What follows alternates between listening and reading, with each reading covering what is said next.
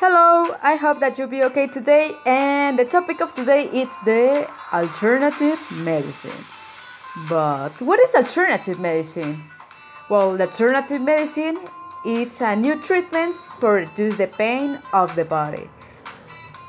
And there are many types of therapies, but the principal are the acupuncture, chiropractic, massage, hypnosis, biofeedback, meditation, yoga, and tai chi.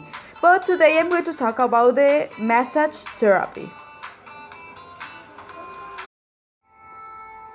I think that you're asking what is the massage therapy? The massage therapy consists in massage the muscles where you have pain. This produce relax and reduce the stress that is the real responsible of many illnesses.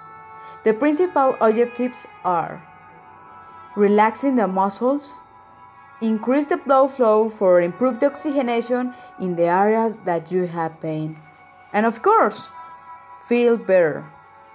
The massage therapy helps to block the signs of pain that are sent by the brain, helping to stimulate the development of serotonin, endorphins that are responsible about of our healthy, as regulates the sleep cycle that is important for the body to cure the illnesses.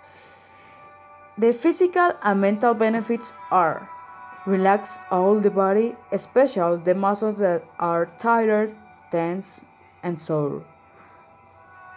Help to have more flexibility and more range in the articulations. Reduce chronic pain, regulates the heart rate and the blood pressure. And this is all for today. I hope that you enjoyed this podcast and if you like it, you will put me a 10 in this job. So I'll be with you in the next podcast. Goodbye.